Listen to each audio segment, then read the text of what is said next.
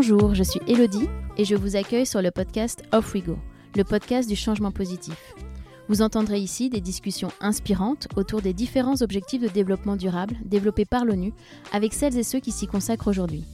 Nous nous attacherons à comprendre comment mettre en action concrètement ces objectifs de développement durable au sein des entreprises, des collectivités, mais aussi à titre individuel. Car c'est ensemble que nous ferons de cette décennie la décennie du changement positif, celle de l'action. Les opportunités sont multiples et passionnantes. Bienvenue dans un monde durable. Alors, off we go!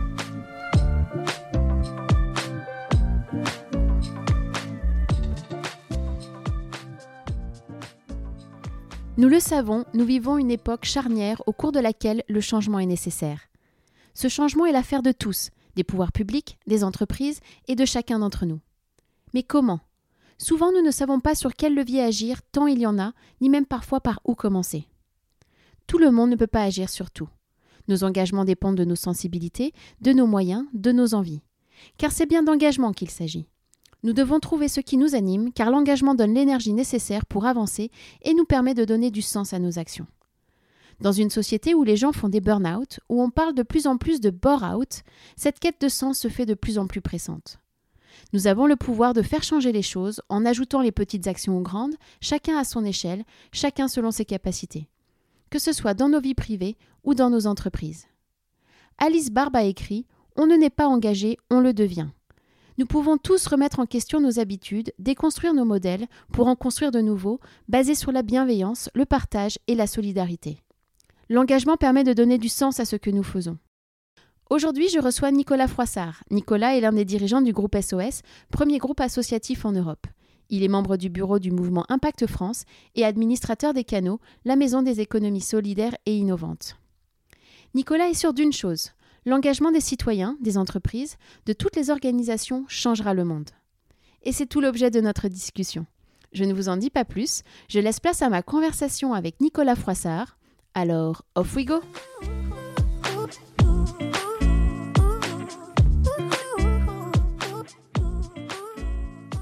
Bonjour Nicolas. Bonjour Elodie. Bah, merci d'avoir accepté d'être au micro d'Off We Go aujourd'hui. Avec grand plaisir. Je suis euh, ravie de pouvoir échanger avec toi. Moi aussi. Alors, est-ce que tu pourrais nous en dire un peu plus sur toi, sur ton parcours et ce qui t'a amené jusqu'ici? Alors, je m'appelle Nicolas Froissart, j'ai 47 euh, ans, j'habite à Paris et aujourd'hui, je suis un des dirigeants d'une organisation qui s'appelle le groupe SOS, euh, qui est présenté souvent comme un, un, des leaders dans le secteur associatif en France et en Europe. C'est euh, aujourd'hui environ 650 euh, établissements, euh, environ 20 000 salariés, 15 000 bénévoles qui, qui, agissent au quotidien contre les, les, exclusions et plus largement au service de l'intérêt général dans pas mal de domaines, le social, mais aussi la santé, l'accompagnement du grand âge, l'éducation. On fait beaucoup de choses aujourd'hui en matière de, transition écologique et aussi de, de culture.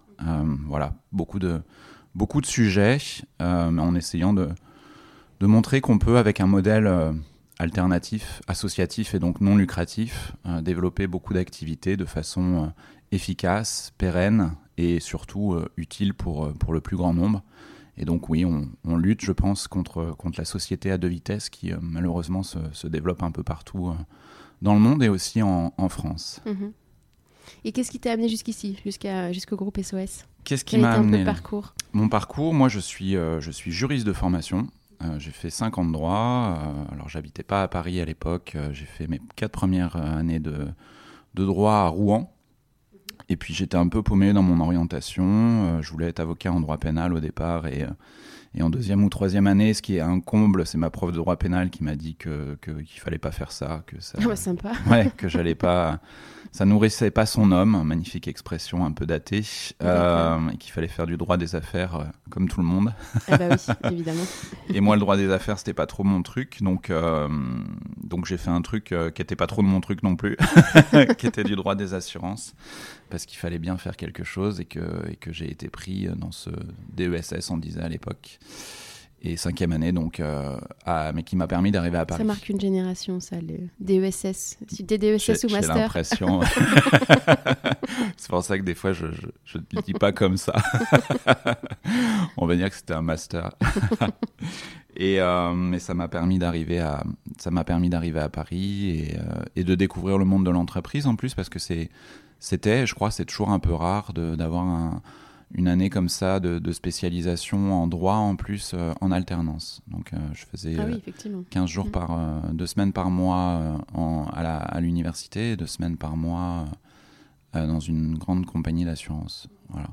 Donc je me suis rendu compte rapidement que c'était pas forcément fait pour moi, mais en tout cas j'ai appris des choses et puis j'ai découvert le monde de l'entreprise, ce qui n'est pas forcément le cas quand tu euh, tu as fait des petits boulots, certes, mais tu n'as pas euh, vraiment découvert effectivement ce que, ce que pourrait être le, cadre euh, d'une entreprise qui pourrait t'employer plus tard et, et ce que j'ai fait là. Donc, donc oui, donc quand même intéressant, mais, mais un peu paumé encore. Et j'avais euh, et j'ai déterré un jour euh, à la fin de cette année-là où vraiment je me sentais pas super bien dans mes baskets, un, guide d'orientation que j'avais trouvé quelques années avant à l'université de Rouen, euh, donc quand j'étais étudiant en droit.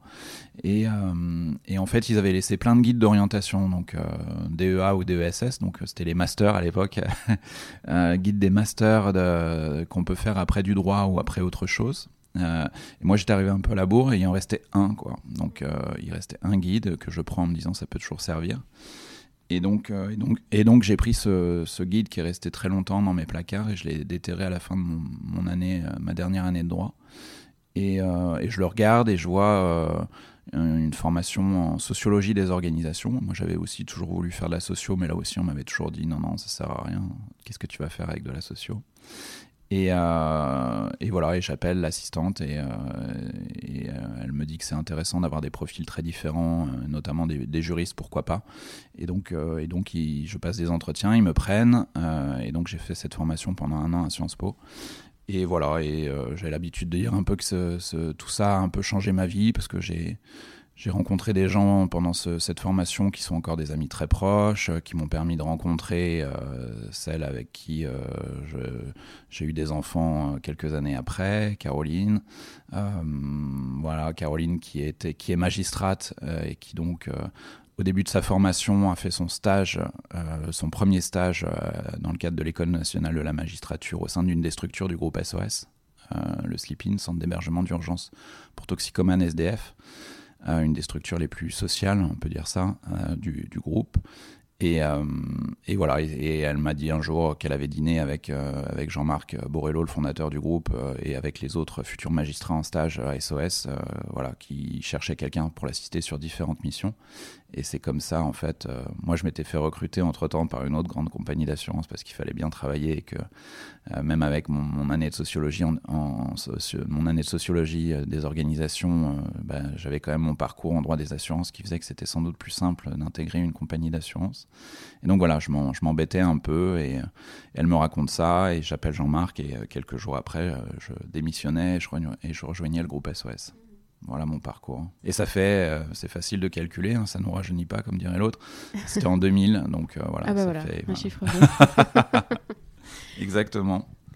Et euh, donc, on va beaucoup parler d'engagement aujourd'hui, mais est-ce que toi, tu dirais qu'il y a eu un déclic particulier ou ça a été un processus qui t'a amené à t'engager sur, toutes ces, sur ces sujets et, notamment sur ces enjeux environnementaux? Ah, Je ne saurais pas répondre à cette question, c'est vraiment difficile. Moi, je je n'ai pas baigné dans un, dans un environnement euh, quand j'étais euh, enfant ou adolescent ou jeune adulte euh, qui, qui était tourné vers le secteur associatif. je ne me rappelle pas de ça. Donc, donc j'ai découvert, comme beaucoup, hein, le, secteur associatif ou le secteur de l'économie sociale et solidaire à l'époque. Mhm. Aujourd'hui, c'est un petit peu différent, même si tout le monde ne connaît pas encore ce secteur-là, mais quand même, il a, il a, il a progressé en termes de, notoriété. Bien sûr. Euh, moi, je sais pas, j'ai toujours eu envie, je pense, d'être, d'être utile. C'est vrai que au, début de, au tout début de ma carrière, parce qu'après j'ai vite basculé vers, vers l'économie sociale et solidaire avec le groupe SOS, quand je, bossais euh, dans des boîtes euh, classiques dont on parlait à l'instant, même si ça n'a pas duré très longtemps, je me posais des questions et je, je, cherchais à, des associations pour faire, pour faire du bénévolat. Euh, j'avais Donc même... déjà ouais, cette ouais, J'avais, j'avais commencé à, à, passer des entretiens même pour, pour, pour répondre au téléphone sur des, des numéros d'urgence pour des situations liées à, la maltraitance d'enfants. Donc voilà, j'avais commencé à, regarder notamment, notamment de, ce côté-là. j'avais, j'avais un peu plus tôt, j'avais passé le, diplôme de, secouriste dès qu'il était possible de le faire. Donc euh, voilà, je sais pas, y il y, avait, y avait quelque chose qui faisait que j'avais sans doute envie d'être utile, sans trop savoir d'où ça vient. Alors euh, c'est vrai quand on m'interroge un peu sur mon, parcours euh, d'enfant ou d'adolescent, c'est vrai qu'il y, a, des déménagements souvent, parce que mes parents déménageaient beaucoup, ma mère bossait pas, mais mon père était employé de banque et assez souvent sa banque lui demandait de, de changer d'agence tous les 2-3 ans. Et donc, et donc je suis fils unique en plus et je pense qu'il y a il y a le fait de, dans mon parcours, il y a le, besoin de, de, construire des liens parce que ces liens-là, souvent, s'arrêtaient du jour au lendemain avec euh, mes camarades euh, à l'époque. Et donc, euh, il y avait le, besoin sans doute de reconstruire des liens et de faire partie, en tout cas, d'une communauté. et, et, et, oui, de créer ces liens parce que, parce que, parce que, oui, parce que du jour au lendemain, souvent, il n'y avait pas tout ce qu'on connaît aujourd'hui pour garder le contact, les réseaux sociaux et tout ça qui ont beaucoup de défauts, mais qui ont quand même cette qualité-là aussi, de permettre de, garder le lien. Et donc, euh, et donc voilà, je pense qu'il y a, chez moi, en tout cas, ce besoin effectivement de, qu'on a tous, hein, qu'on devrait tous avoir, mais de, oui, de trouver sa place euh, et, au final d'être utile pour un, groupe de personnes, pour une communauté et finalement pour la société. Alors, comme tu le sais, le podcast a pour but euh, de mettre en lumière les, objectifs de développement durable et les actions autour des ODD. Euh, est-ce que tu peux nous dire bah, quel est l'intérêt de ce cadre pour toi et quelle est euh, ta perception de l'agenda 2030 Oui, moi je trouve ça bien. Alors moi je l'utilise pas forcément tous les jours, mais en tout cas je trouve ça important, notamment dans le cadre des... puisque c'est initié effectivement par, par l'ONU. et donc moi je trouve intéressant que les pays membres de l'ONU, et puis finalement l'ensemble des organisations euh, liées à, l'ONU et finalement aux États, donc euh, y compris les entreprises. Moi, je sais que les entreprises aujourd'hui s'intéressent beaucoup aux, objectifs de développement durable parce que ça permet de structurer aussi la façon dont tu dont tu fais évoluer tes activités pour qu'elles soient plus respectueuses de l'humain et, et, de l'environnement. Donc moi je trouve ça plutôt, plutôt intéressant. Euh, alors c'est vrai que bah, c'est aussi un engagement finalement quand on, veut œuvrer euh, euh, en faveur des ODD. Mais c'est vrai que tous les sujets liés aux causes environnementales et aux causes, aux causes sociales sont malheureusement pas vraiment encore pour tout le monde dans le haut de, de, tous les agendas malheureusement. mais donc pour ça, pour faire en sorte que ça se développe, on a besoin de gens engagés pour, pour, porter ces, pour porter ces sujets. Mais j'aimerais revenir avec toi sur la notion euh, d'engagement, qui est une notion importante, euh, justement, pour euh, faire progresser ces sujets, et quelle est, connaître ta définition de l'engagement? c'est pas évident. L'engagement, c'est c'est être utile, c'est passer un peu de temps, mettre, mettre un peu de son temps et de son énergie au service, au service du collectif.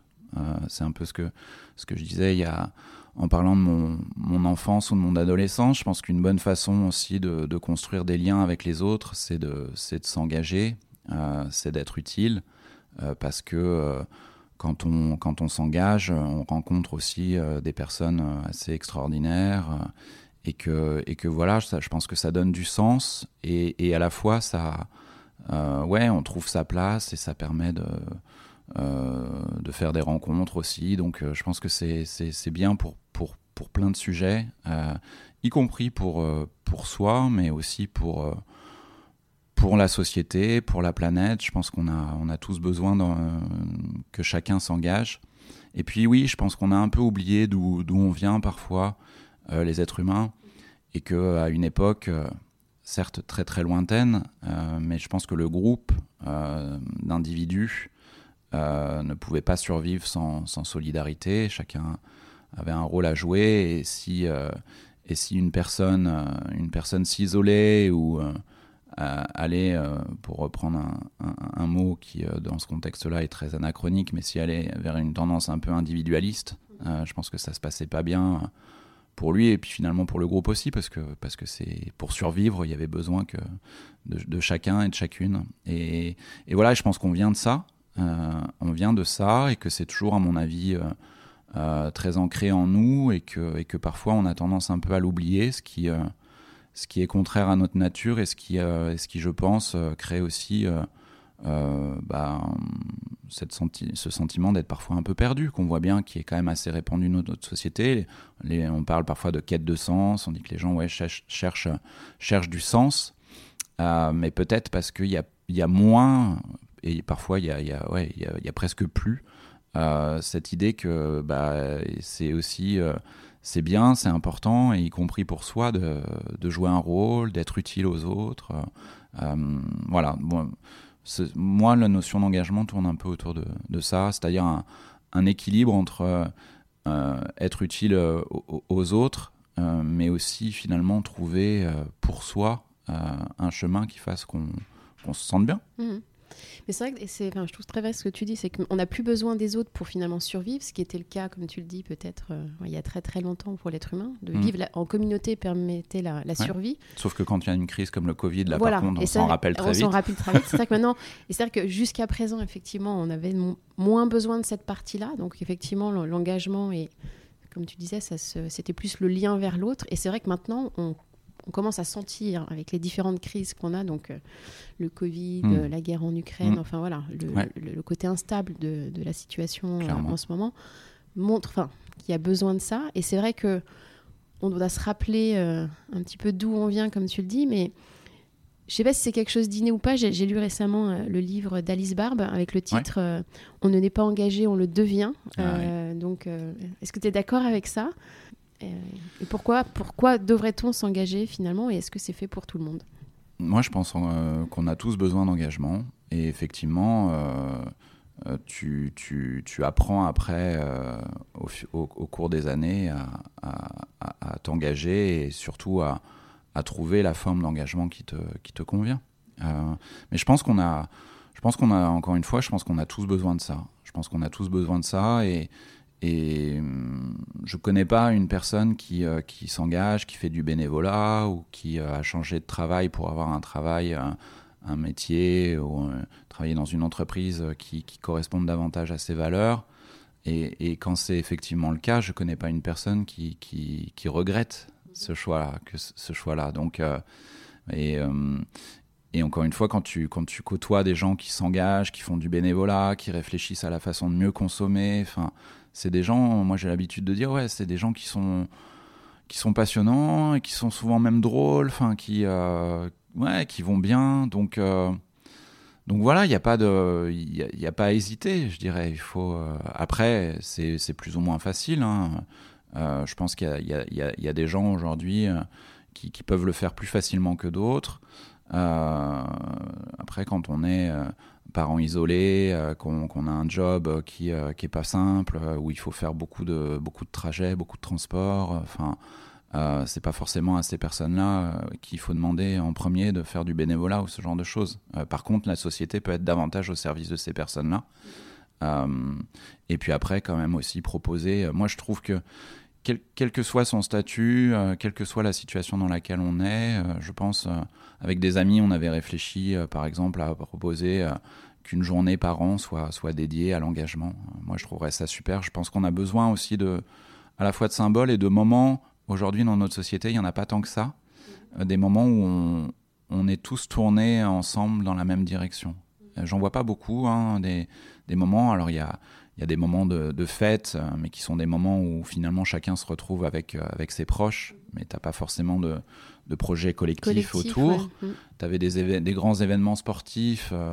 Euh, mais même, ils ont même réussi à faire en sorte que la Coupe du Monde de foot divise aujourd'hui, euh, à juste titre. Euh, on y reviendra peut-être, mais donc, donc, en fait, moi, je suis assez assez stupéfait par le fait qu'il y a effectivement il y a, il y a, peu de moments où on est capable en fait de, de, réfléchir ou d'agir tous ensemble pour une même cause. Et donc je trouve, je trouve que ce serait chouette tu parles au niveau national Au niveau national, au niveau national. Après, tu peux même dire européen, international, mais commençons déjà peut-être par la France. Et je sais pas, dire bah, le 14 juillet, aujourd'hui, maintenant, c'est une fête euh, nationale, mais qui est aussi tournée vers les autres. Et tu pourrais dire, euh, bah, on propose à chacun, chacune, euh, de faire une action bénévole pour pour les autres, pour être utile. Et, voilà, et chacun pourrait s'engager, que, que, tu sois cadre sup, que tu sois ouvrier, que tu sois demandeur d'emploi, on te proposerait, je pense que voilà, c'est important que chacun à un moment donné puisse se sentir, puisse se sentir utile. Et cette idée de cohésion aussi, c'est-à-dire, oui, se rappeler à un moment donné que, que ce qui fait que qu'on vit ensemble, qu'on bah, c'est le fait que chacun justement a un rôle à jouer et que et voilà c'est ça qui est le plus important finalement aujourd'hui je pense c'est de se rappeler qu'on est qu'on est une communauté et, et, que ce qui est important c'est aussi de que chacun ouais soit utile. Et tu dirais que c'est une nécessité ou une valeur qu'on doit développer l'engagement? Bah moi je pense que c'est indispensable euh, surtout face aux, enjeux euh, qui nous sont proposés effectivement et, que tu rappelais, euh, je pense qu'il n'y a pas trop, il y a pas trop le choix. C'est le, défi environnemental fait que de toute façon, il va falloir qu'on change tous. Donc autant, autant le faire avec, avec envie plutôt que de traîner les pieds. donc voilà, oui, je pense que c'est obligatoire aujourd'hui. Mais toi, tu dis que c'est facile. Moi, je pense que c'est pas forcément évident de, de, sauter le, de sauter le pas.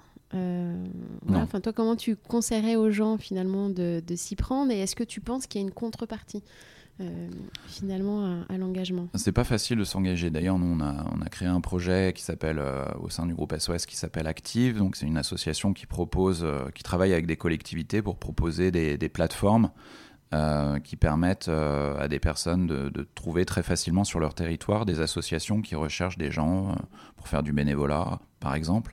Le numérique a, aussi beaucoup d'avantages. Il permet de, faciliter la mise en relation entre des personnes qui, à un moment donné, peuvent avoir un intérêt à, à, travailler ou à faire des choses ensemble. Et voilà, et Active est un exemple parmi d'autres à Paris, Lille, Bordeaux notamment, euh, euh, qui, qui, permet très facilement en fait de, de trouver, oui, dans, dans, son quartier, dans sa ville, mm. une association qui, qui, peut correspondre à ce qu'on a envie de faire en termes d'engagement. Donc voilà, je pense qu'il faut développer, parce qu'effectivement, le premier pas, je pense que c'est un cercle vertueux. C'est-à-dire que plus tu t'engages, plus c'est facile de t'engager. Parce que tu vas justement euh, croiser des personnes qui sont, qui sont engagées peut-être dans d'autres causes et qui vont t'expliquer ce qu'elles font et ça va te donner des idées. Donc, euh, donc le premier pas, il, il, est effectivement pas forcément simple, il est important et, après ça peut, ça peut s'enchaîner euh, très vite. Mmh J'aimerais bien parler maintenant du monde de l'entreprise. Est-ce que tu penses que hum, on peut, euh, on va dire, porter ses valeurs et son engagement au sein de, l'entreprise euh, sans, une fois que tu passes la porte de l'entreprise, tu laisses tes valeurs et est-ce que tu penses à la porte Mais euh, ça, ça marche pas. Ouais. Ça marche pas. Enfin, je pense qu'on réalise toutes et tous que le, déjà le, le, perso d'un côté, le pro de l'autre, euh, parce qu'après c'est vrai que ça peut donner des choses terribles. On me racontait dans des entreprises des, des, managers qui disent aux salariés, bah écoute, euh, je sais pas s'ils le disaient comme ça, mais ça revenait un peu au même. Tes, tes problèmes, tu, tu, les laisses euh, à, la, porte de l'entreprise. Bon, ça marche pas trop ça. Mm.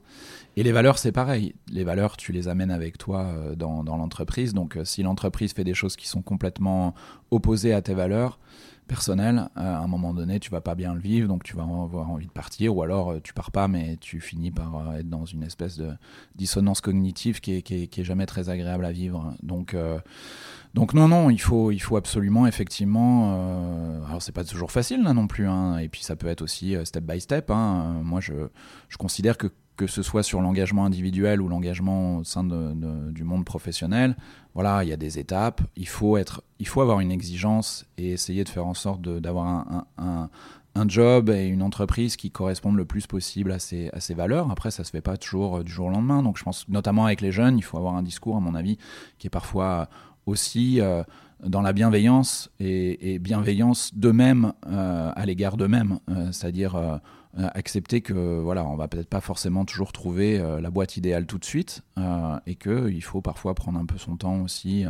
moi, j'y suis assez arrivé assez rapidement, mais j'y suis pas arrivé tout de suite non plus. Je suis passé par la grande entreprise, donc donc voilà, il faut il faut aussi, je pense, accepter ça un, mélange entre bienveillance à l'égard de soi-même et d'exigence quand même, parce que je pense qu'effectivement après le temps passe vite, euh, et qu'on peut prendre aussi de, mauvaises habitudes. Hein. On a tous des exemples en tête de, personnes qui, ont, qui sont allées dans des, des jobs pas forcément les plus éthiques, mais avec des rémunérations aussi importantes qui vont avec. Et puis après, ton train de vie s'adapte, et puis après, c'est difficile de, revenir en arrière. Euh, il y a un effort à, faire aussi du côté de, de l'économie sociale et solidaire, ou en tout cas des entreprises engagées aussi pour être capable de rémunérer correctement les, personnes. Ça, ça va avec. Euh, mais sinon, en dehors effectivement de, ces aspects qui, sont évidemment importants, hein, de la rémunération, les conditions de travail, mais je pense qu'effectivement tout le monde a intérêt à, orienter euh, sa, carrière professionnelle, parce qu'on y, on y passe quand même un certain temps, vers quelque chose qui corresponde bien à, nos valeurs. Je pense que c'est important. C'est aussi une demande de plus en plus des collaborateurs. Donc, effectivement, on peut euh, aller travailler dans, l'économie sociale et solidaire, mais même dans les entreprises dites classiques, tu parlais de, quête de sens, on, voit que les collaborateurs le demandent de plus en plus et que, cette, euh, et que, cette, euh, frontière, cette ligne entre le pro et le perso tend à, disparaître de plus en plus et que euh, les gens n'ont pas envie euh, d'être complètement différents et il faudrait que ça s'imbrique et, que même si on travaille dans une entreprise un peu plus classique, que ça renie pas euh, non, plus. Non, je pense effectivement il y a plusieurs aspects. Il y a l'aspect RH que j'évoquais un peu, c'est-à-dire effectivement il faut laisser quand même aux personnes la possibilité d'être comme elles sont. et donc ne pas normer le comportement qu'on attend d'un collaborateur. Et moi, je trouve ça. Enfin, Aujourd'hui, il y, a, deux tendances. Il y a une tendance euh, qui pourrait être de, dire qu'il euh, faut absolument mélanger le, perso et le pro, par exemple, euh, dans, l'entreprise. Et ça, je pense qu'il faut faire attention parce que tu as des personnes qui ont quand même envie de cloisonner un peu, il faut respecter ça. et puis, et puis si, si quelqu'un, si, si, si, les équipes ou si des membres des équipes sont à l'aise avec le fait de, de mélanger un peu plus, euh, d'aller boire euh, un verre avec les collègues euh, après le boulot, bah, il, faut aussi, autoriser ça. Donc je pense qu'il faut, en, tout cas en termes de management, il faut être peut-être un peu plus fin que par le passé, notamment dans les grandes boîtes, et faire en sorte que chacun puisse en tout cas euh, que, que, le style de chacun euh, puisse être euh, puisse être respecté. Donc puisse s'exprimer voilà mm. pas, pas des choses trop trop intrusives et voilà quelqu'un qui a envie effectivement de, qui a pas forcément de frontières perso boulot pourquoi pas. Et puis quelqu'un qui a au contraire envie de, de, se protéger un peu il faut aussi accepter ça. Donc ça ça me paraît important après sur sur la question de, l'engagement justement puisqu'on parle beaucoup d'engagement il me semble effectivement et notamment avec les nouvelles générations que les entreprises ont intérêt effectivement à réfléchir à la façon dont ils peuvent aussi euh, montrer sincèrement en quoi l'entreprise s'engage pour l'environnement, pour le social, etc. Et pourquoi pas, je pense que c'est un plus aussi, proposer parfois aux salariés eux-mêmes d'être engagés dans ces, actions-là. Euh, tu as depuis longtemps, et je crois que ça se développe, et c'est très bien, le mécénat de compétences, où parfois, de temps en temps, les, salariés, on leur propose euh, de travailler euh, sur, sur un projet en lien avec une association. Donc, si c'est des communicants, bah, ils peuvent réfléchir à une campagne de communication, par exemple, pour une. Pour une ONG. voilà, et puis, et puis la cohérence, oui, je pense que c'est ça dont ont besoin euh, notamment les jeunes, mais pas que, mais beaucoup les jeunes, c'est d'aller dans des, entreprises qui, euh, qui, qui, dans les faits, respectent ce qu'elles annoncent, euh, notamment pendant leur recrutement. et ça, ça peut concerner les conditions de travail. Je sais parfois qu'il y a des entreprises qui disent, ouais, qui disent, ce sera trois jours de télétravail euh, par, euh, par semaine. Et puis euh, quand les salariés arrivent, ils s'aperçoivent, ok, c'est de la théorie, mais en fait, dans, les, dans, dans, dans mon quotidien, c'est impossible que je les prenne. Donc ça, ça peut être aussi apparenté à un mensonge quelque part de l'entreprise pour justement faire venir ces, des talents plus facilement ou euh, tout ce qui concerne effectivement euh, la responsabilité sociale. Donc euh, on est super sur la question environnementale, on fait des trucs super pour la lutte contre les exclusions via notre fondation. Bah, après, il faut que ça se vérifie. Je pense que faut que ça, ça se, mesure pour toi? Alors, la question de l'évaluation de l'impact, elle est importante. Et, et aujourd'hui, il y a plein de choses qui se font, mais je pense qu'on peut encore... moi, je fais partie d'un mouvement qui s'appelle le mouvement Impact France, justement, la notion d'impact est très présente dans, dans le paysage de, de, l'engagement des entreprises, de la responsabilité sociale, euh, mais c'est pas forcément une mauvaise chose parce que, euh, parce que justement aujourd'hui et depuis longtemps tout le monde parle beaucoup.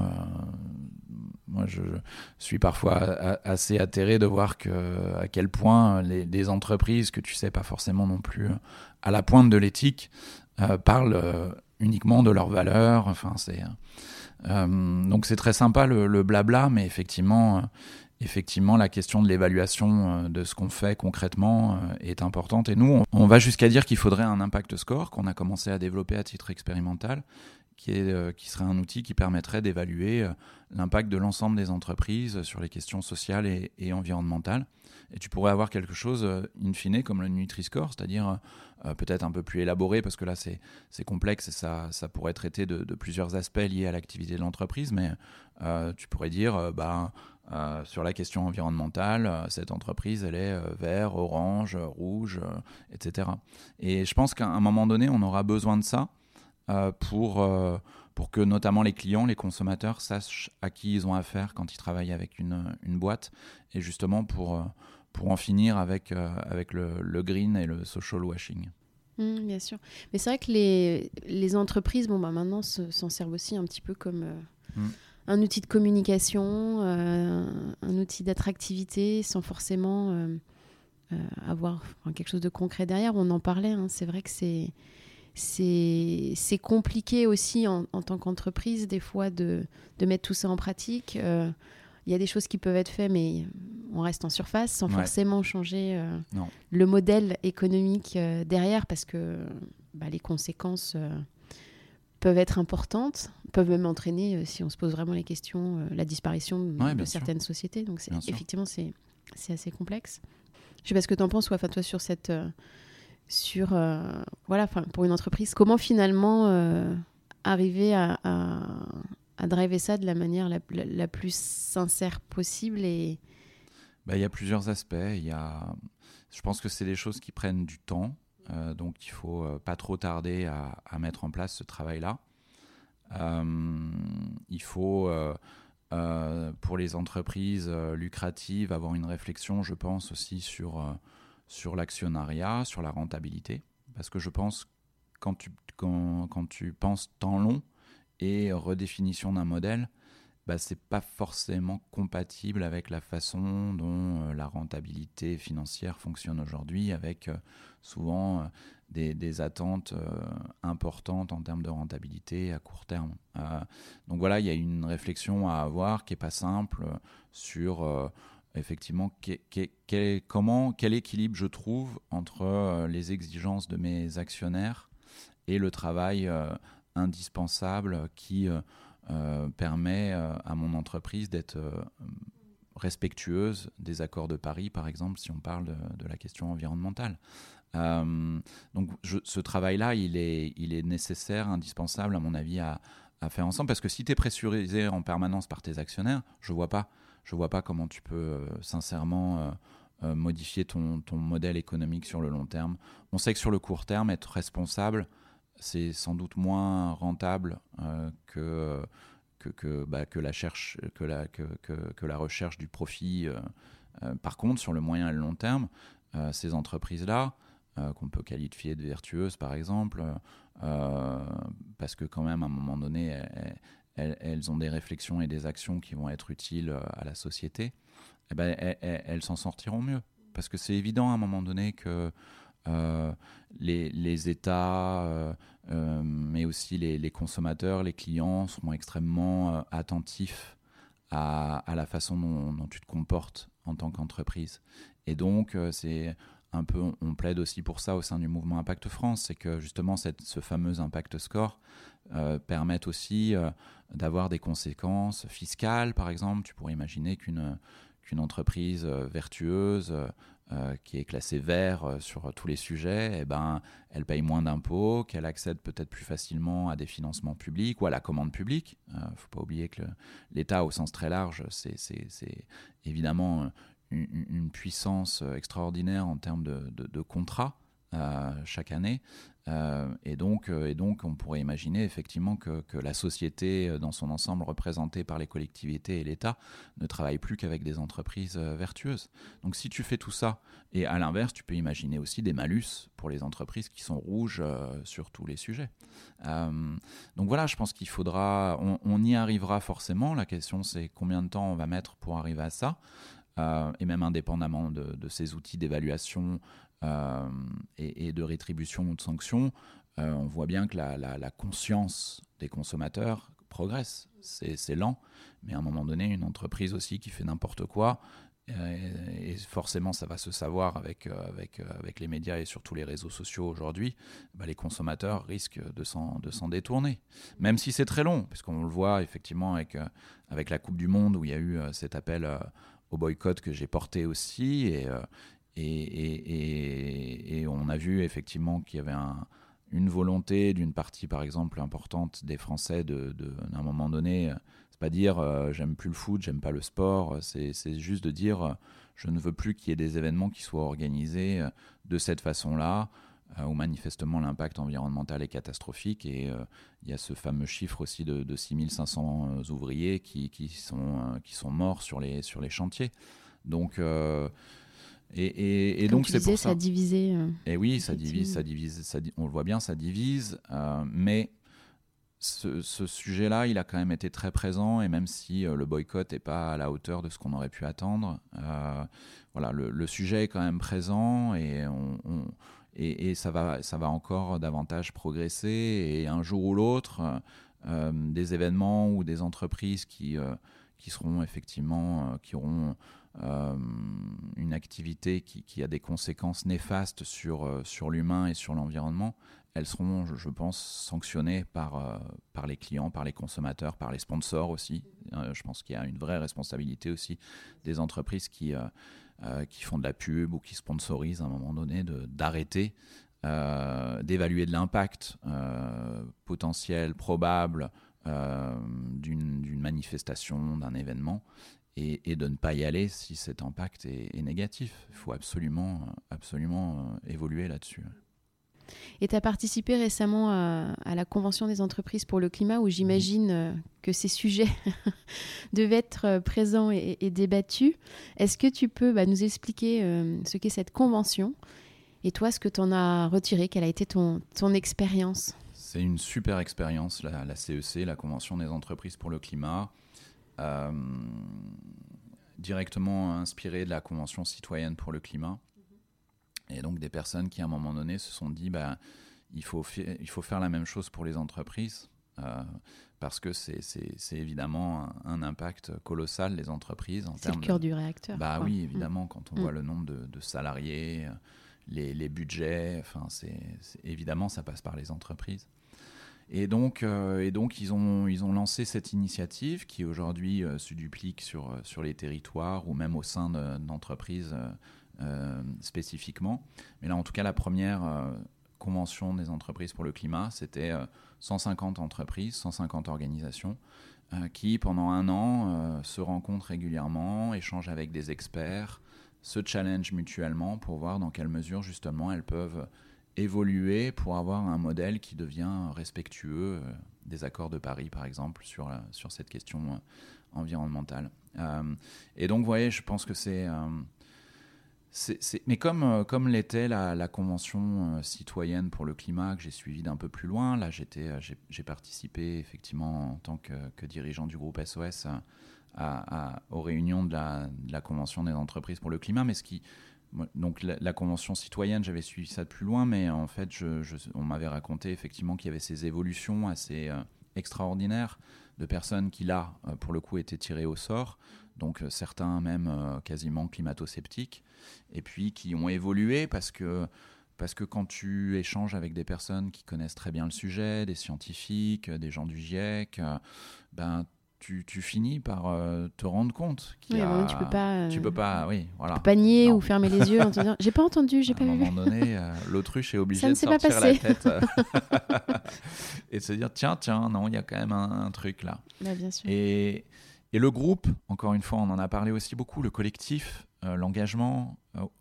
au sein d'un collectif, pour le collectif, te transforme positivement.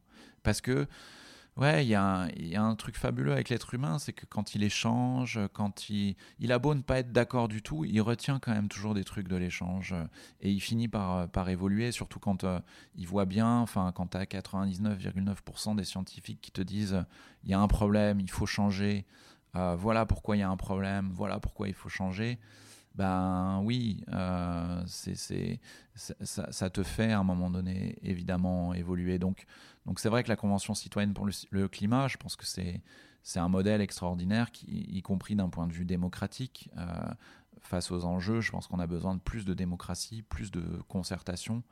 Euh, et je trouve ça super qu'ils aient, qu'ils, aient, qu'ils aient fait ça aussi pour les entreprises et d'avoir 150 euh, dirigeants ouais, qui travaillent ensemble, qui, qui, partagent leurs leur problématiques, leurs difficultés à changer de modèle.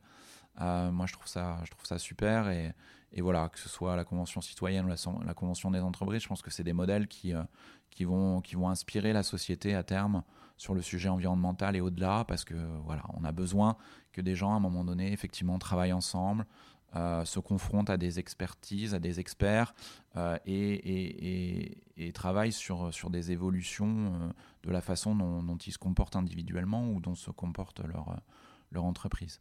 Donc voilà, moi j'ai trouvé ça super te l'avais dit un peu rapidement cet exemple euh, euh, parce que s'il y a des choses qui sont difficiles, une personne que j'avais croisée qui me disait que euh, son entreprise importait des, fruits exotiques de 40 pays, les mettait sous vide, les transformait, les mettait sous vide et, et, les renvoyait dans 40 pays. Euh, donc voilà, d'un point de vue environnemental, c'est évidemment extrêmement. Mais je sais plus euh, où elle en est, mais en tout cas, elle était là, cette personne, et elle avait vraiment envie euh, et, de, de, de, changer son, son, son, modèle le plus possible. Alors voilà, on sait qu'il y a des modèles qui, qui, vont sans doute passer à la trappe, mais d'autres, si c'est fait, plus, plus, plus, plus tu le fais tôt, euh, ça commence à être un peu tard, donc il faut pas tarder. Euh, plus tu as de chances de, faire évoluer ton, modèle avec tes équipes, avec tes clients, avec tes parties prenantes. Enfin voilà, c'est le moment de le faire. Et, celles qui vont trop tarder, euh, et plus elles ont un modèle compliqué comme celui que je, présentais à l'instant, plus ce sera difficile. Donc voilà, il faut, faut, pas tant attendre. Et moi, ce que j'en ressors, bon, alors nous, on n'est pas les, plus gros pollueurs de la Terre. Hein. Le groupe SOS, on travaille sur l'humain, on n'est pas, on n'est pas un acteur industriel. Euh, néanmoins, effectivement, on a un impact. On a, on a des bâtiments que qu'on parfois on rénove ou qu'on construit et que de façon générale on, on exploite. Euh, on a de la mobilité, évidemment, hein, nos, équipes. La gestion des déchets aussi. Sur la, gestion des déchets, euh, sur la question, ouais, sur la partie bâtiment, et puis, euh, et puis l'alimentation. On sert beaucoup de, beaucoup de repas aux personnes qu'on accueille et qu'on héberge. Donc, nous, ça fait un moment qu'on travaille sur, sur ces questions-là, et, et, je pense que la CEC e nous a permis encore d'accélérer les choses. Et puis après, c'est plus prospectif sur le, sur le long terme, où moi, ça m'a, ça m'a, montré à quel point des choses qu'on prône par ailleurs depuis longtemps, euh, mais pas forcément sur le volet environnemental, mais la prévention. Euh, pour nous, effectivement, c'est important qu'on passe davantage d'une société de la réparation à une société de la prévention, parce que pour, pour le bien-être des personnes, il y a des adages euh, qui, qui, qui, sont du bon sens, mieux vaut prévenir que guérir donc euh, sur tous nos sujets.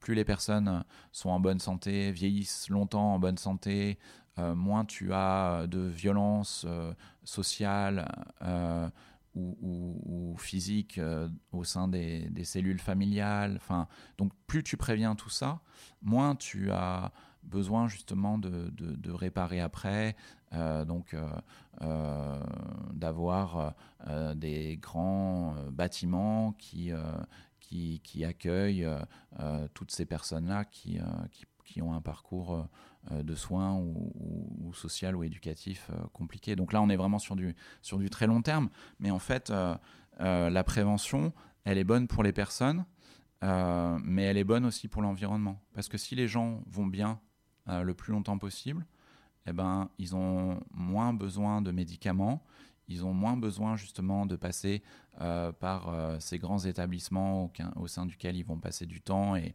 voilà, et tout ça a un, coût aussi environnemental. Alors ça va pas se faire du jour au lendemain, mais je trouve ça hyper intéressant c'est complexe, mais je trouve ça hyper intéressant de se dire que sur le long terme, une société qui aurait vraiment pour objectif premier de faire de la prévention, eh ben, elle permet à ses citoyens d'aller mieux, en termes de santé physique, en termes de santé mentale. C'est un sujet, la santé mentale aussi dans notre société aujourd'hui.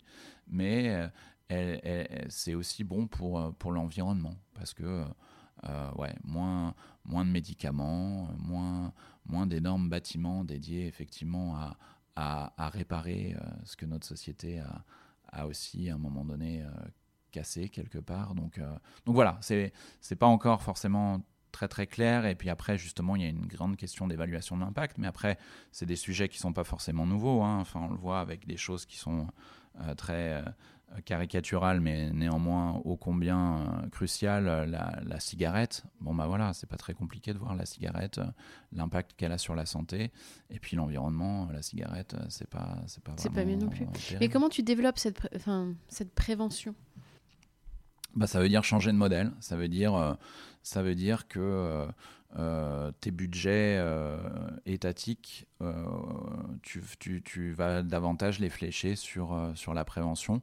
Donc, que tu vas passer beaucoup de temps à, sensibiliser, euh, à travailler sur la question de l'alimentation saine, à la, question de faire du sport, à la question euh, d'accompagner euh, sur la question de la santé mentale, que tu vas voilà, tu vas passer beaucoup beaucoup de temps et ça veut dire et c'est là où c'est complexe parce que du coup c'est difficile de répondre à ta question parce que ça interroge tout quoi.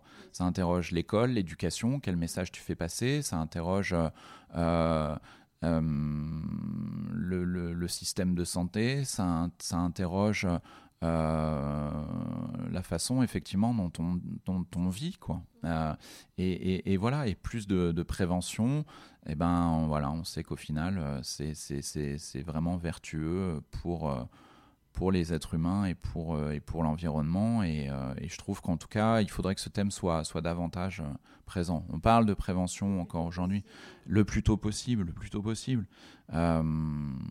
c'est, voilà, je pense que c'est un peu une révolution culturelle. on parle de prévention encore aujourd'hui, mais c'est vrai que, tu vois, il suffit de regarder les chiffres. alcool et tabac, c'est un Covid par an. Je crois que c'est 120 000 morts par an. Et euh, moi, je. Mais on voit que ça a pris du temps, en fait pour que les mentalités euh, évoluent sur la question, ouais, ça continue du tabac. et, ça, continue, à progresser. Ça continue à progresser, mais, euh, mais le tabac chez les jeunes, c'est encore un vrai problème aujourd'hui. Parce que, parce que l'être humain est comme il est et que tu as aussi des gens qui se creusent la tête pour essayer de faire en sorte que les jeunes continuent à, à, fumer ou, ou, voilà, ou à développer ce type de, de, de, produits, de production, de consommation euh, qui est, qui, est, qui, est, qui, est, top pour personne à aucun niveau. Euh, donc voilà, rien, euh, tout n'est pas blanc, tout n'est pas noir, mais néanmoins, effectivement, quand il y a quand il y a des sujets comme ça, je trouve, ouais, on parle de ouais, 120 000 morts, mm. c'est énorme. C'est énorme et, et, voilà, et ça a un coût, euh, ça a un coût pour la, société, ça a un coût pour les êtres humains, ça a un coût pour la planète, euh, parce que tout ça a aussi des répercussions euh, sociales et, environnementales. Mm. Mais c'est vrai que c'est ce qu'on se dit dans les. Plus il y aura de gens finalement engagés, sensibilisés, parce qu'on a plusieurs casquettes dans la vie. je le dis souvent, mais c'est vrai qu'on est, on est, on fait partie d'une famille, on est un citoyen, on, si on travaille, on est dans une entreprise ou dans une organisation quelle qu'elle soit. Et euh, bah, tout ça, ça s'influence au final. Donc, quelle que soit finalement la porte d'entrée, si c'est notre entreprise qui nous a convertis, si c'est notre famille, nos enfants, nos, nos parents, enfin, plus il y aura de gens finalement convaincus, sensibilisés, et plus ben, le modèle pourra se, se transformer. Moi, en quoi je crois, et je pense qu'il faut qu'on travaille tous un peu là-dessus, c'est avant tout, plus parce que tu peux toujours dire, voilà, il faut il faut changer tel point dans la loi, il faut techniquement changer ceci. Enfin, mais moi, je crois que ce sera beaucoup plus facile si on arrive à une forme de révolution culturelle et donc voilà, c'est moi ma, question, moi ce qui m'anime, c'est essayer d'incarner ça. Moi j'ai souvent l'habitude de, en toute modestie, de reprendre une, citation de, Gandhi qui, dit euh, euh, soit, le changement que tu veux voir dans le monde. Et, euh, je crois beaucoup en ça, c'est-à-dire déjà individuellement de faire des choses effectivement qui sont compatibles avec et qui vont vers ce monde que tu, auquel tu aspires. Donc euh, donc c'est ça un peu la révolution culturelle. Ça, ça parle de, de, réussite, par exemple? Est-ce que la réussite, c'est euh, avoir forcément le plus de pouvoir, le plus d'argent possible euh, Ou est-ce que c'est aussi être utile aux autres? Donc voilà, comment, comment tu peux incarner ça au quotidien? Bah, C'est justement faire du bénévolat, donner son sang, ce genre de choses qui sont pas forcément non plus très compliquées, mais qui, si tout le monde le fait, tu, tu changes vraiment en, profondeur les, les choses. donc voilà, cette révolution culturelle, c'est ça, c'est c'est montrer que on en a beaucoup parlé, que l'engagement, c'est bien pour tout le monde, mais c'est aussi, euh, aussi chouette pour soi. Euh, la prévention, on a parlé. Je pense que voilà, c'est engagement, prévention. Euh, je pense que tous ces sujets-là, et, montrer que c'est aussi une bonne façon justement de, trouver du sens, de trouver du, du, du, plaisir, de créer des liens avec, avec d'autres. Et je pense que si on arrive à, à changer un peu ce modèle-là, parce qu'on est quand même encore aujourd'hui dans une société qui est quand même très individualiste, très consumériste. Alors il ne s'agit pas, euh, je ne suis pas du tout contre l'économie de marché, mais, mais voilà, c'est trouver un équilibre pour faire en sorte que on puisse continuer évidemment à, à, consommer, mais qu'on le fasse euh, moins, de façon euh, plus respectueuse de l'environnement, et puis qu'à côté de ça, on, on, redéfinisse un peu aussi ce qui est, ce qui est notre projet commun et qui, et qui, à mon avis, tourne quand même pas mal autour de, ouais, de, faire société, de, vivre ensemble, euh, de s'occuper euh, euh, de, réellement des, des, problèmes auxquels on peut être confronté tous et qu'on y, joue, qu'on y joue chacun et chacune un rôle. et l'éducation, je pense que voilà, ça, passe, ça va beaucoup passer par l'éducation.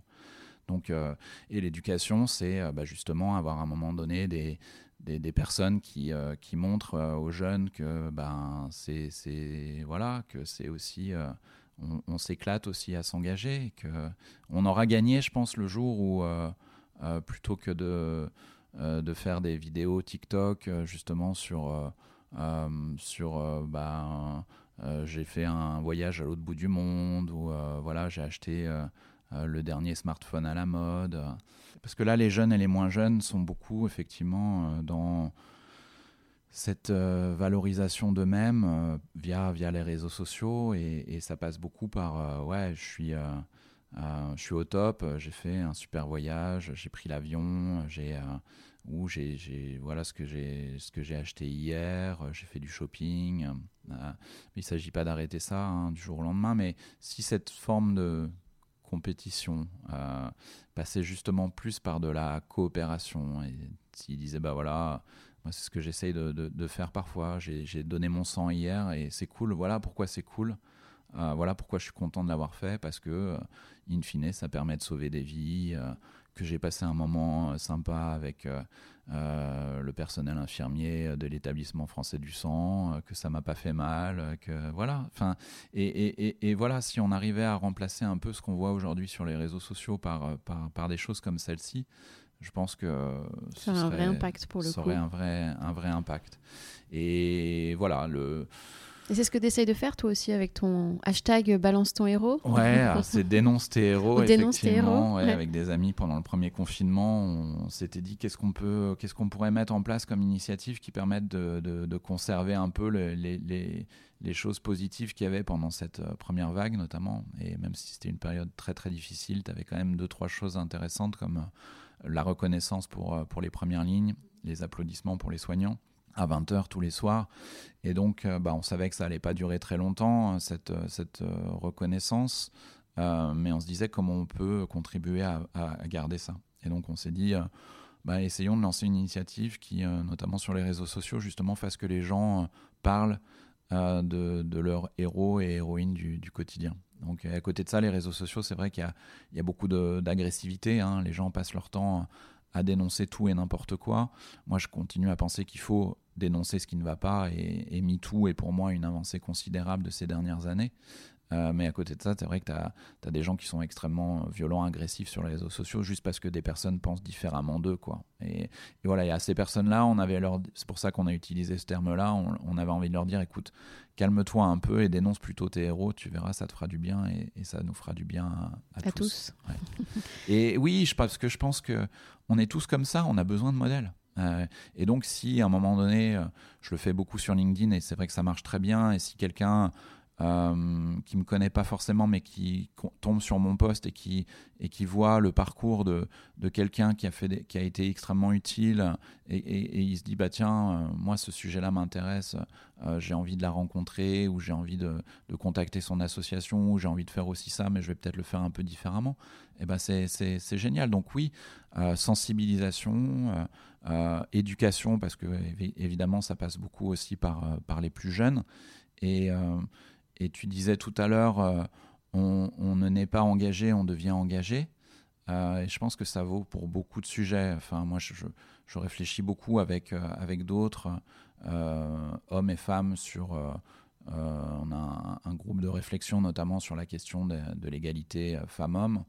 Et, et, une de ces personnes euh, a, sorti un, bouquin notamment et qui relaye notamment euh, un, slogan un peu comme ça qui est on, ne naît pas violent, on devient violent. Et donc il y a, beaucoup de choses en fait que, notre société malheureusement véhicule comme, euh, message et qui, et qui font qu'à un moment donné, des personnes font, font, font, des choses qui, qui, qui ne sont pas bah, qui sont pas top quoi. Donc euh, donc la question c'est comment comment on change et je pense que l'éducation effectivement que ce soit sur les questions d'égalité, sur les questions de euh, de respect de l'autre, voilà, on a encore des, des, gros problèmes en termes de, de sexisme, d'homophobie, de racisme. Il faut continuer à, travailler beaucoup là-dessus.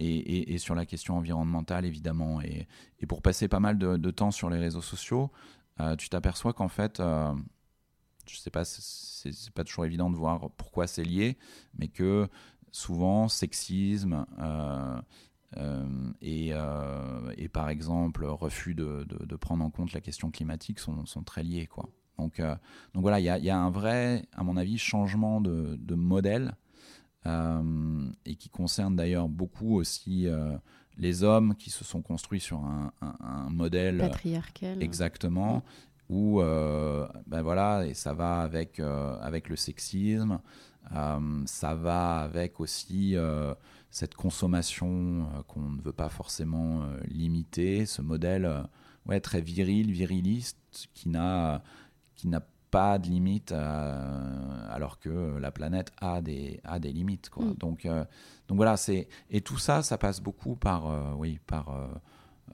par des discussions dans notre société. Hein. Il faut qu'on ait plus de débats là-dessus, mais aussi beaucoup par, par l'éducation.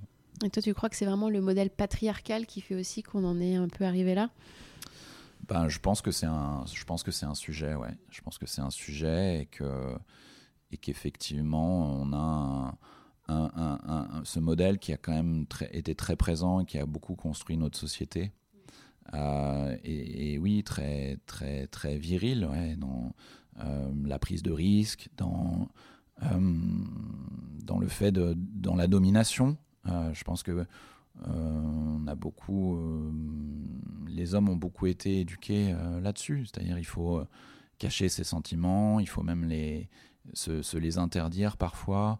Euh, cette question effectivement de la domination, euh, de, de, de, la possession, enfin, et, oui, ça a des incidences euh, évidemment sur sur les relations homme-femme et ça a des relations sur sur sur la façon dont on se comporte avec l'autre de façon générale et, et, la façon dont on se comporte avec avec l'environnement, évidemment. Et toi, qu'est-ce qui te porte au quotidien, Nicolas? Alors, qu'est-ce qui me porte au quotidien? C'est une bonne question. Ben moi c'est ça, hein, c'est d'être euh, c'est d'être utile avec cette notion d'impact. Moi ce qui me questionne beaucoup c'est comment euh, je, je, réfléchis ou je partage ou je, ouais je parle de ces choses là mais pas forcément dans mon coin donc euh, donc avec le groupe SOS évidemment on a un impact qui est, qui est, qui est super important mais aujourd'hui, c'est vrai que j'ai envie d'aller au-delà, d'où ma présence aussi sur, sur les réseaux sociaux, sur LinkedIn, où je suis un des, des principaux influenceurs, entre guillemets. Je ne sais pas si ce terme est très, très adapté à LinkedIn, mais en tout cas, un des principaux créateurs de contenu sur, sur ce réseau. Et ça, ça me, ça me porte parce que je vois effectivement dans les échanges que je peux avoir avec des personnes que ça, parfois, certains se posent des questions vont peut-être euh, évoluer, vont peut-être euh, se décider de justement d'engager des actions bénévoles. Certains m'ont dit bah j'ai commencé ou je me suis remis à, donner son sang parce que j'ai vu justement que tu, que tu le faisais, que tu avais partagé ça sur, euh,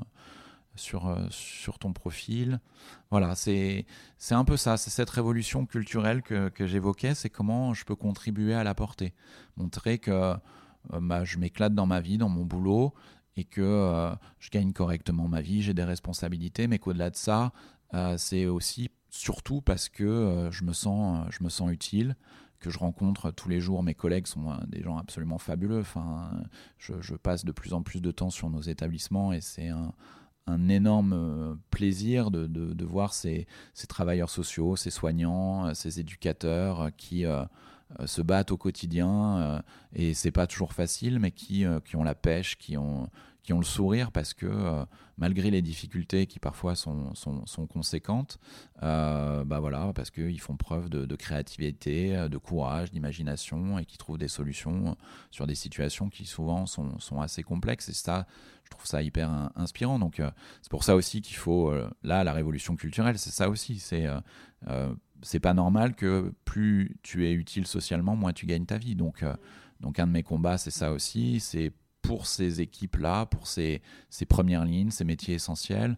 On le fait beaucoup avec euh, mon organisation aujourd'hui et au-delà, de dire, bah voilà, il faut la révolution culturelle, elle passe aussi par là. C'est redéfinir ce qui est vital pour notre société, euh, ces métiers essentiels, ces premières lignes, et de faire en sorte qu'ils soient davantage reconnus et valorisés. Ça passe par le salaire, pas que, mais ça passe aussi par le salaire. Et, voilà, et ça, c'est aussi un, point extrêmement important. C'est euh, redéfinir ce qui est effectivement euh, primordial pour, euh, pour le groupe, pour le collectif, pour la société, et faire en sorte que ce soit, oui, davantage valorisé, reconnu, et qu'on donne envie aussi aux jeunes d'aller vers ces métiers-là, ce qui n'est pas, pas toujours le cas aujourd'hui parce que, parce que voilà, parce qu'on ne parle pas beaucoup de ces métiers-là. Parfois, on en parle en mal parce qu'il peut arriver effectivement un problème dans, des établissements euh, sociaux médico-sociaux et que les médias font se ruer là-dessus, mais sans parler de toutes les choses extraordinaires que font euh, ces équipes au, quotidien. Donc voilà, ça, ça, passe aussi, euh, ça passe aussi. Voilà, ce qui me porte, c'est ça aussi, c'est de, contribuer à ce qu'on reconnaisse davantage l'engagement, l'utilité de, toutes ces personnes, de tous ces métiers-là, et qu'on donne envie à notre société, aux jeunes notamment, de, de, porter davantage et d'aller davantage vers, euh, euh, vers ça. Merci. Alors l'épisode touche presque à sa fin, mais avant de... Oui. Il faut conclure à un moment donné, même si on ah. pourrait parler encore des heures. C'est des sujets passionnants, donc euh, ah moi, moi, on peut ne pas m'arrêter. moi non plus, donc faut qu'on s'impose des limites. exactement. Donc j'ai mes questions rituelles à te ah, poser. Magnifique. Alors la première, c'est qu'est-ce qui t'a inspiré récemment? Ça peut être un livre, une personne. récemment, euh, j'ai beaucoup été inspiré, j'ai beaucoup pleuré pendant le, film sur euh, Simone Veil euh, que je suis allé voir il y a, a peut-être un mois.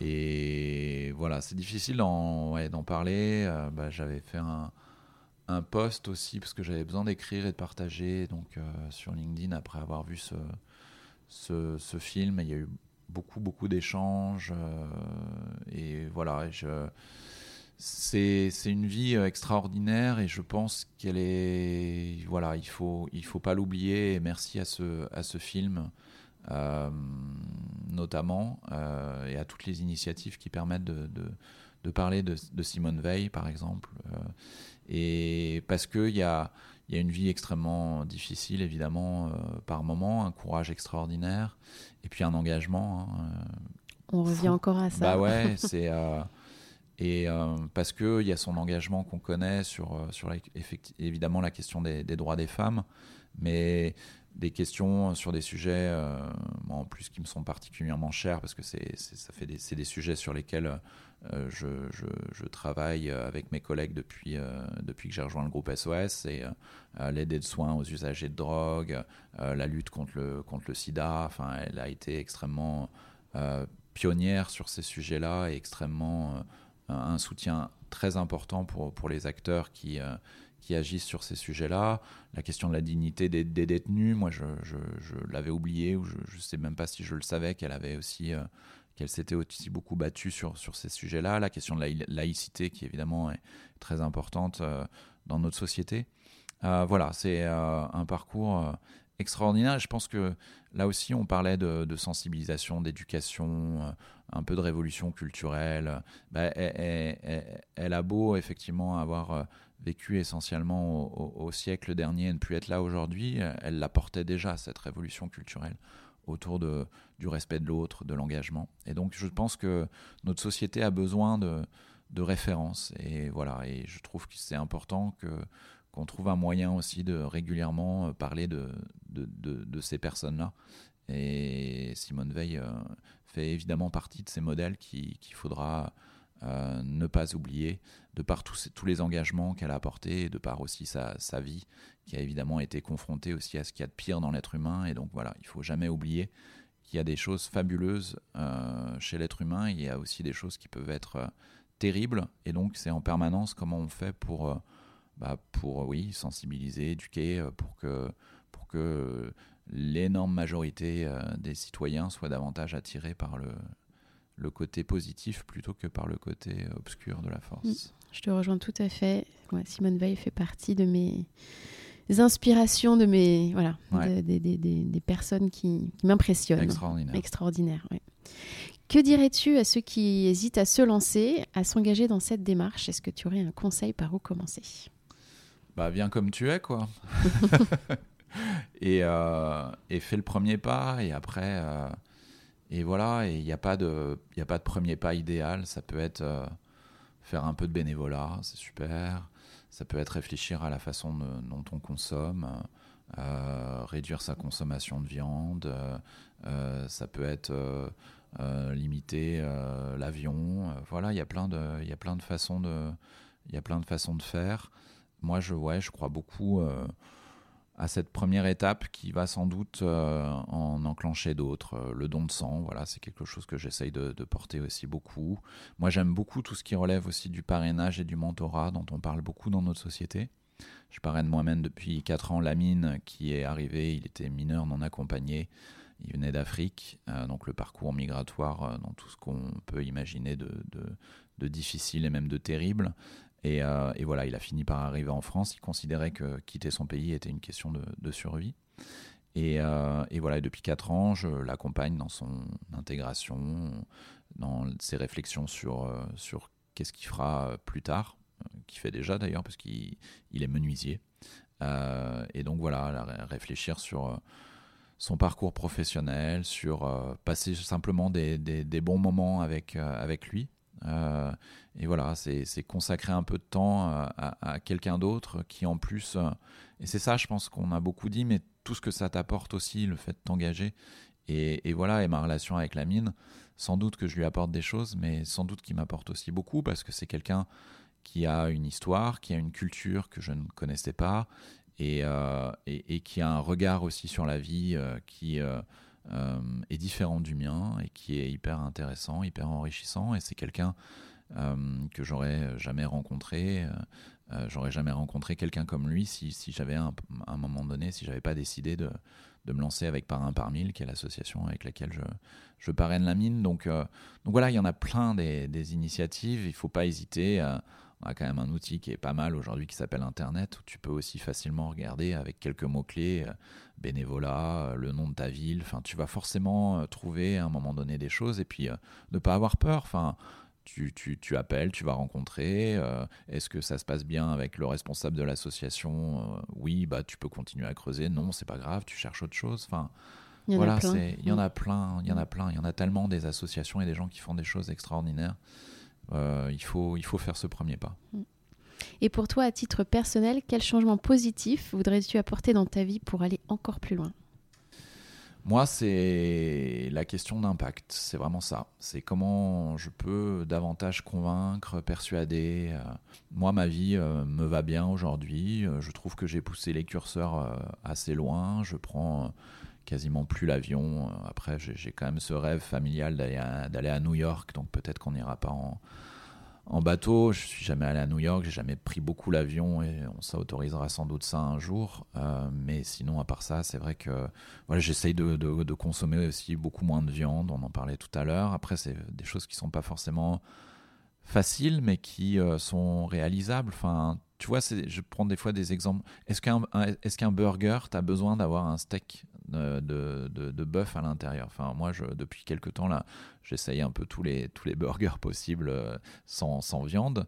Et en fait, j'y prends beaucoup de plaisir. Et, euh, et voilà. Et la question, ça va être ça, en fait. Et c'est ça qui est très compliqué. C'est la question du curseur. C'est jusqu'où il faut aller dans dans la limitation ou l'arrêt de, certaines choses. Et ça, je pense qu'il va falloir vraiment qu'on ait ce débat parce que c'est difficile individuellement. C'est vrai que moi, je me pose la question, je me dis, est-ce qu'il faut que j'arrête complètement la viande? Est-ce que j'ai le droit de temps en temps? J'aime bien la viande. Après, je sais tout ce que ça représente en termes d'impact environnemental et parfois de souffrance animale. Je sais tout ça. Euh, mais euh, voilà, si je mange un, très bon steak et je sais d'où vient la viande et je sais qu'il n'y a, pas, a pas eu de souffrance animale. Euh, après, tu peux toujours dire qu'elle a été tuée et que c'est pas hyper cool. Hein. Bon, mais ça, c'est des débats sans fin. Mais voilà, enfin, et c'est ça qui est passionnant. C'est comment on arrive à avoir ces débats et de se mettre à un moment donné collectivement d'accord sur, sur ce qu'on arrête de faire, sur ce qu'on limite. Euh, et voilà, et moi, je pense. Euh, euh, être pas mal dans mes, dans mes curseurs. Je suis pas dans une approche sacrificielle, c'est-à-dire que je trouve aussi qu'à un moment donné, j'ai pas mal bougé mes curseurs et qu'il faut aussi, pour que j'aille plus loin, que la société dans son ensemble avance. Parce que, et c'est ça aussi qu'il va falloir que tout le monde comprenne, c'est que ce sera, sera difficile, je pense, d'aller au bout de cet enjeu, de ce défi énorme qu'est l'enjeu climatique et, au-delà environnemental si, euh, si euh, certains... Euh, c'est pour ça que la question des jets privés, évidemment, est arrivée. tu peux dire c'est caricatural, etc. Mais il y en a beaucoup qui disent, j'aime assez ça, pas de justice environnementale sans justice sociale. Et je pense qu'à un moment donné, c'est ça. C'est pour ça que moi, je ne serai jamais non plus dans une approche sacrificielle. Je ne vais pas tout arrêter. Et je pense qu'il y a plein de gens qui réfléchissent comme ça, et c'est normal. Si euh, le mec, euh, il prend son jet euh, trois fois par jour. Enfin, voilà, c'est juste normal. L'être humain, il a besoin d'une forme d'équité. D'où les réflexions qu'on évoquait aussi sur les, les, les, échelles des salaires. Enfin, il faut à un moment donné qu'on ait des réflexions là-dessus, parce que tu peux pas avoir l'impression d'être sur le même bateau qu'une autre personne dans ton entreprise ou de façon générale dans la société si elle, si euh, si elle gagne euh, plusieurs centaines, plusieurs milliers, plusieurs dizaines de milliers de fois euh, ce, que tu, ce que tu gagnes, ou en tout cas en termes de, de patrimoine voilà, c'est, moi en tout cas, euh, pour répondre à ta question, parce que là je m'égare un peu, voilà, ce qui me porte, c'est, c'est ça, c'est euh, de pousser. Je peux encore, j'ai encore sans doute des marges de, de, progression. C'est essayer de progresser sur une série de, de choses, euh, mais c'est aussi effectivement contribuer à cette, à cette forme de révolution culturelle dont on a pas mal parlé pendant, pendant notre échange. Est-ce que tu peux dire à nos auditeurs où retrouver ton actualité? Eh ben LinkedIn, c'est le plus simple. C'est le plus simple. Ouais, c'est euh, c'est un outil que j'utilise euh, beaucoup et, euh, et, voilà avec une communauté qui, qui grandit et, et, surtout beaucoup d'échanges. Voilà, j'essaye de passer un peu de temps pour, pour échanger aussi avec, avec les personnes qui, qui commentent mes posts. Ou, et donc, il y a de, de, de, très belles rencontres qui se font aussi via, via cet outil-là. Donc, les réseaux sociaux sont souvent critiqués, souvent à un juste titre. Hein, je suis vraiment pas un fan des autres réseaux sociaux, mais sur LinkedIn, je trouve effectivement qu'on, qu'il y a beaucoup d'avantages euh, et qu'on fait de, très belles rencontres. Merci beaucoup Nicolas pour cette conversation passionnante. Merci à toi, je passé un très bon moment. Merci, à bientôt. À bientôt. Merci d'avoir écouté cet épisode. Vous retrouverez toutes les références dans la barre de description du podcast. N'hésitez pas à le recommander autour de vous et à le partager sur vos réseaux sociaux. Si vous voulez continuer la conversation ou vous tenir informé de l'actualité du podcast, retrouvez-moi sur Off We Go le changement positif sur Instagram et Facebook. Et n'oubliez pas que la meilleure façon de soutenir le podcast est de laisser des étoiles et des commentaires sur les plateformes, et notamment sur Apple Podcast. Je vous retrouve dans 15 jours pour un nouvel épisode. Et d'ici là, mobilisons-nous. À très bientôt.